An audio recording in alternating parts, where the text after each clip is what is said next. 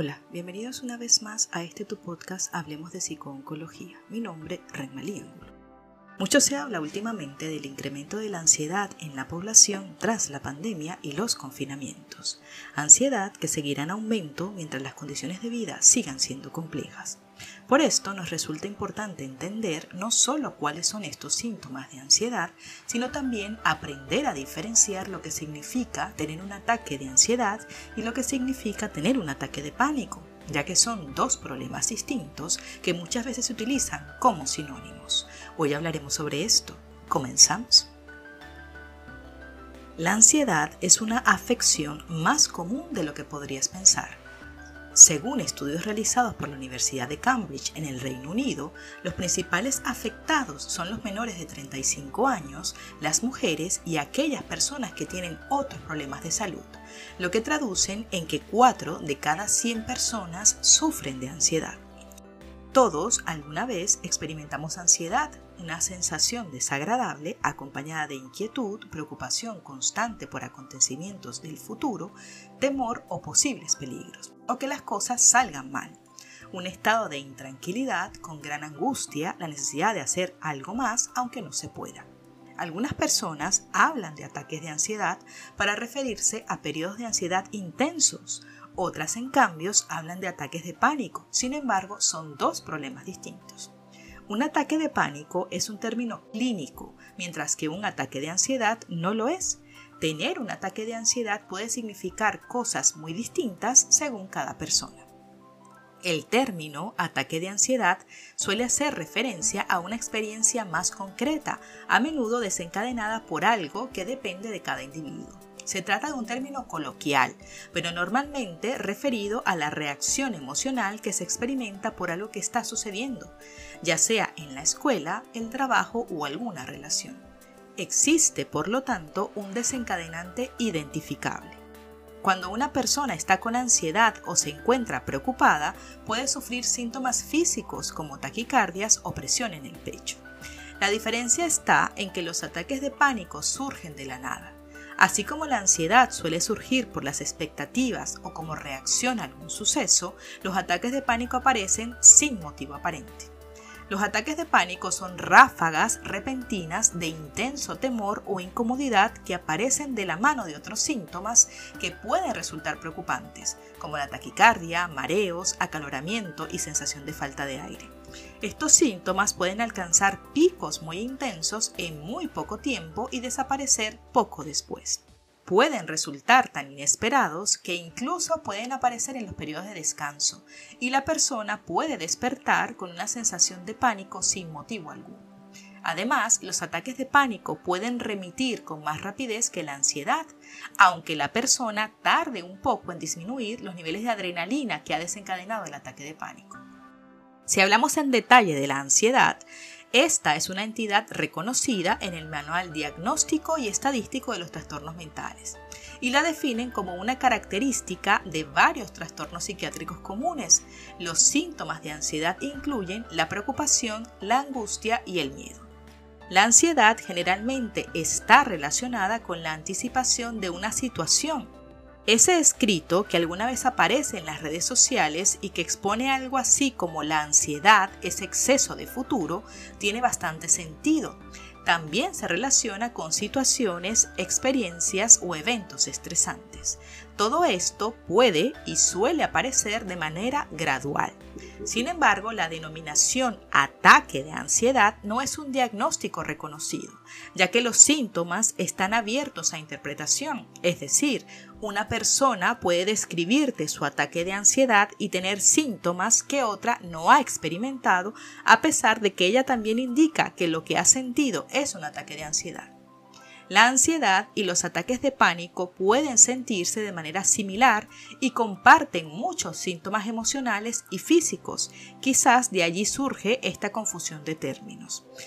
Además, las personas pueden tener una ansiedad elevada y experimentar ataques de pánico al mismo tiempo, ya que no son trastornos excluyentes, al contrario, ambos se encuentran en el mismo espectro.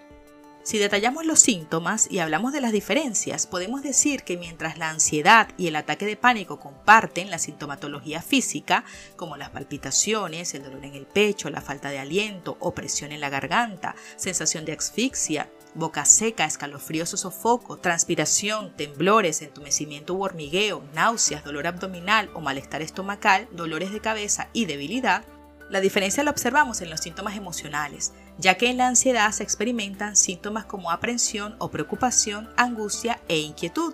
Y en el ataque de pánico, además de estos síntomas, son más comunes los síntomas de miedo, como el miedo a morir o perder el control y la sensación de desapego del mundo o desrealización o de uno mismo o despersonalización. Estos últimos síntomas claves del ataque de pánico. Te voy a dar ahora cinco pautas que te pueden ayudar a entender qué estás sintiendo, ansiedad o pánico. Primero, la ansiedad generalmente se relaciona con algo que se percibe como estresante o amenazante. Los ataques de pánico no siempre son motivados por estresores, con mayor frecuencia ocurren de la nada con lo que no puedes controlar que aparezcan, pero sí puedes controlarlos una vez que ocurren. Y para ello te invito a escuchar el podcast dedicado a los ataques de pánico, donde te doy algunas herramientas para hacerlo. Segundo, la ansiedad puede ser leve, moderada o severa. Por ejemplo, la ansiedad puede estar ocurriendo en el fondo de tu mente a medida que realizas sus actividades cotidianas. Los ataques de pánico, por otro lado, involucran principalmente síntomas severos y disruptivos. Tercero, durante los ataques de pánico, la respuesta autónoma de lucha o huida del cuerpo se hace cargo. Los síntomas físicos suelen ser más intensos que los síntomas de ansiedad. Cuarto, si bien la ansiedad puede aumentar gradualmente, los ataques de pánico generalmente se presentan abruptamente. Y por último, los ataques de pánico generalmente desencadenan preocupaciones o temores relacionados con tener otro ataque. Esto puede tener un efecto en tu comportamiento, lo que lleva a evitar lugares o situaciones en las que crees que podrías estar en riesgo de sufrir un ataque de pánico. Y ahora lo importante es qué puedes hacer para reducir la ansiedad y los ataques de pánico. Lo primero es hablar con tu médico u otro profesional de salud mental para averiguar cuáles son las causas de este malestar y cómo puedes prevenir y tratar estos síntomas lo más probable es que puedan darte un plan de tratamiento para que cuando aparezca el ataque de pánico puedas sentir que tienes el control. Si tienes una ansiedad elevada o un ataque de pánico, puedes intentar lo siguiente. Primero, toma respiraciones lentas y profundas cuando sientas que tu respiración se acelera. Enfoca tu atención en cada inhalación y en cada exhalación. Cuenta mientras exhalas y repite hasta que tu respiración se haga más lenta y controlada. Segundo, reconoce y acepta lo que estás experimentando. Probablemente si has experimentado un ataque de pánico, sabes que puede ser realmente aterrador, pero debes recordar que estos síntomas pasarán y te sentirás mejor. No ocurrirá nada peor a lo que estás sintiendo. Tercero, practica la atención plena. El mindfulness puede ayudarte a controlar tus síntomas, a reducir la ansiedad y disminuir así los ataques de pánico. Cuarto, utilizas técnicas de relajación como las imágenes guiadas, la relajación muscular o la focalización en la respiración. Si tienes síntomas de ansiedad o ataques de pánico, intenta hacer cosas que sabes que te relajan, como el cerrar los ojos y tumbarte, tomar un baño caliente, dar un paseo o escuchar tu música favorita. Y por último, realiza cambios en tu estilo de vida. Reduce las fuentes de estrés, aprende a identificar o cambiar los pensamientos negativos, hace ejercicio de manera regular, practica yoga o pilates para reducir la tensión muscular, mantén una dieta balanceada, busca apoyo en amigos y familiares y limita el consumo de alcohol, drogas, tabaco y cafeína. Si al contrario la ansiedad o los ataques los percibes como incontrolables o sientes que van cada día a más, te invito a buscar ayuda profesional. Seguro encontrarás profesionales que pueden ayudarte a aliviar el malestar y sentirte cada día mejor. Para más información recuerda que puedes visitarnos en nuestra página web www.hablemosdepsiconcología.com en nuestras redes sociales con el arroba Hablemos de Psiconcología. No olvides suscribirte, activar las notificaciones y dejarnos tus comentarios. Puedes escucharnos en tu plataforma de audio favorita y si quieres colaborar con nosotros puedes convertirte en nuestro mecenas entrando en patreon.com slash Hablemos de Psiconcología. Gracias por escucharnos, seguiremos hablando.